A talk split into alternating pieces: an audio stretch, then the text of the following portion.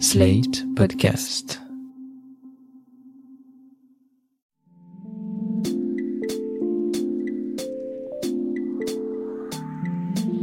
Salut et bienvenue dans sa tourne par rond, le podcast qui répond chaque semaine aux questions que vous vous posez. Quelles que soient vos interrogations dans votre rapport aux autres, au monde ou à vous-même, vous les partagez avec nous et Mardi Noir, psychologue et psychanalyste, va tenter d'y répondre. Bonjour Mardi Noir. Bonjour Christophe.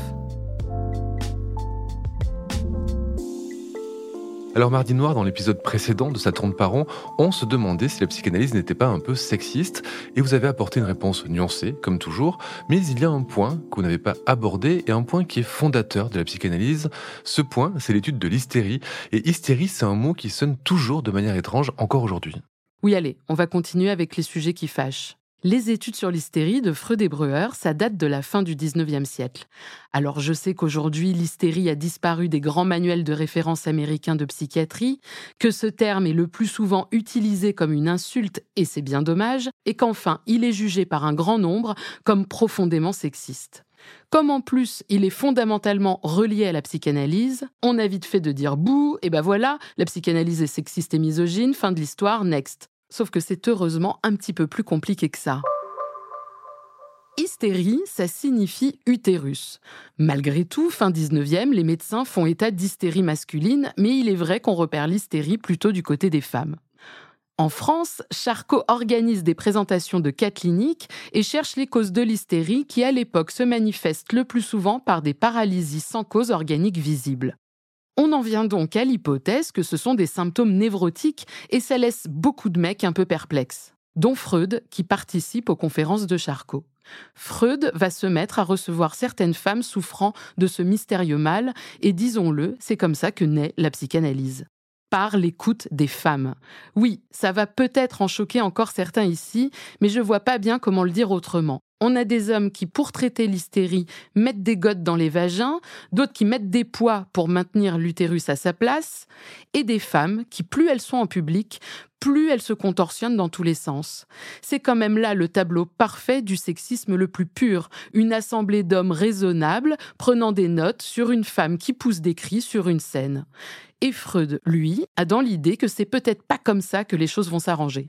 Alors comment agit-il du coup pour les hystériques? Eh bien, il les reçoit et les fait parler. Et il va en dire de la merde, ça oui, il va chercher, il est obsédé par l'idée de trouver des causes, il cherche comment supprimer les symptômes, et est-ce qu'il arrange certaines vérités à son profit? Peut-être, sans doute même, mais c'est loin d'être tout le temps le cas. On voit dans ses écrits un homme qui se remet en question tout le temps, qui parle de ses nombreuses erreurs et de ses errances théoriques. Et parmi les patientes qui le remettent en cause, il y a Amy von M. Au cours d'une séance, elle l'invective et lui dit en substance Mais taisez-vous donc. Ça, il aurait pu ne pas l'écrire, le garder pour lui ou le mentionner et dénigrer cette parole.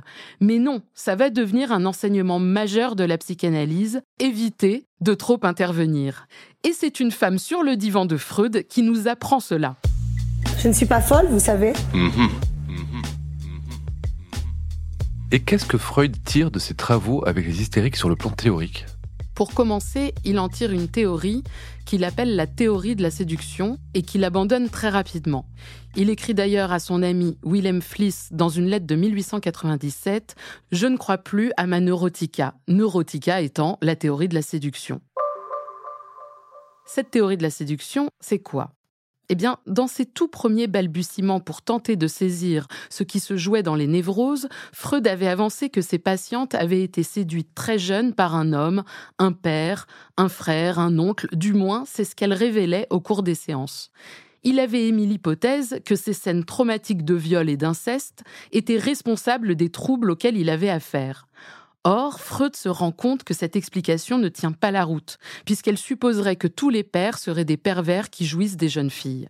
Il préfère alors développer la notion de fantasme et mettre de côté la réalité matérielle du trauma pour se concentrer sur la réalité psychique des sujets.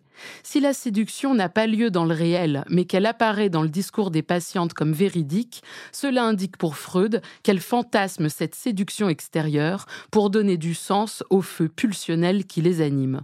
Cependant, il ne met pas de côté la matérialité de l'événement traumatique, il ne dit pas à l'inverse, en fait, elles mentent toutes. Il se rend compte qu'il se perd à trop chercher la réalité matérielle des névroses, d'autant qu'il note que dans certaines psychoses, rien n'émerge comme souvenir d'enfance, et de ce fait, comment savoir ce qu'il s'est passé Bref, dans la nouvelle conception freudienne, la réalité tangible est marginalisée au profit des fantaisies personnelles. Peu importe au fond que cela ait eu lieu, ce qui compte, c'est avant tout le fantasme. Et c'est sur cette notion de fantasme que Freud restera? Oui, mais des années plus tard, un autre psychanalyste, Ferenczi, qui est un disciple de Freud, découvre que des patients souffrent d'un mal-être qui ne saurait uniquement se justifier par leur pulsion et leur imagination. Au contraire, ces sujets manquent de rêverie et leur psyché indique une maturation trop rapide. Ferenczi aborde ces thématiques notamment dans un texte intitulé Confusion de langue entre les adultes et l'enfant, dans lequel il montre que le sexuel adulte ne saurait s'amalgamer au sexuel enfantin. Il redonne ainsi sa légitimité à cette primo-théorie freudienne de la séduction, trop vite balayée par un Freud qui semble plus intéressé par les méandres inconscients que par les effets du réel sur celui-ci. Alors on peut se demander pourquoi la théorie freudienne a fait un tel revirement. Était-ce insupportable d'envisager les violences sexuelles comme trop fréquentes?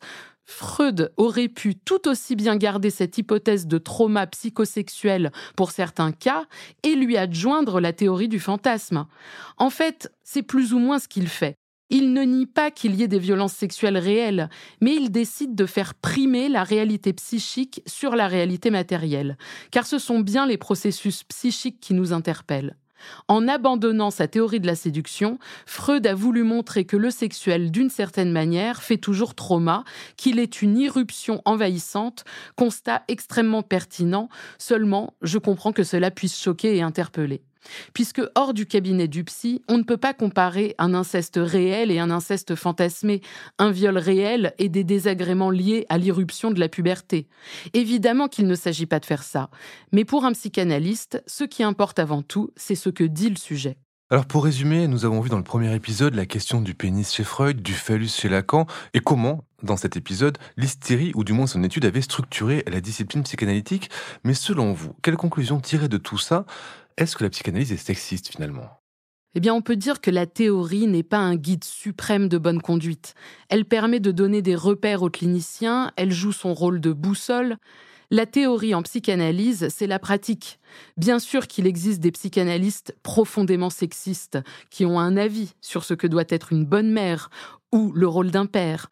Bien sûr qu'il existe aussi des psychanalystes très progressistes qui vont dire à chaque patient qui évoque un viol d'aller porter plainte.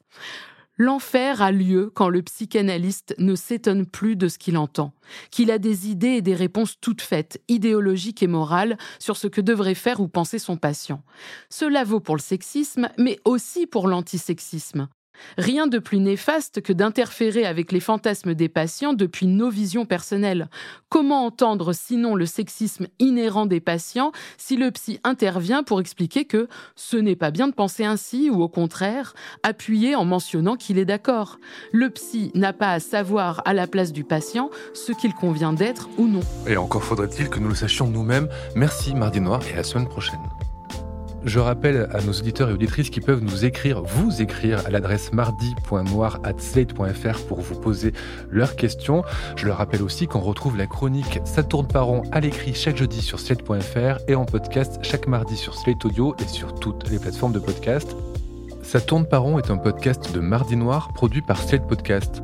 Direction éditoriale Christophe Caron, production éditoriale Christophe Caron et Nina Pareja, prise de son Nina Pareja. Montage et réalisation, Aurélie Rodriguez. La musique est signée Sable Blanc.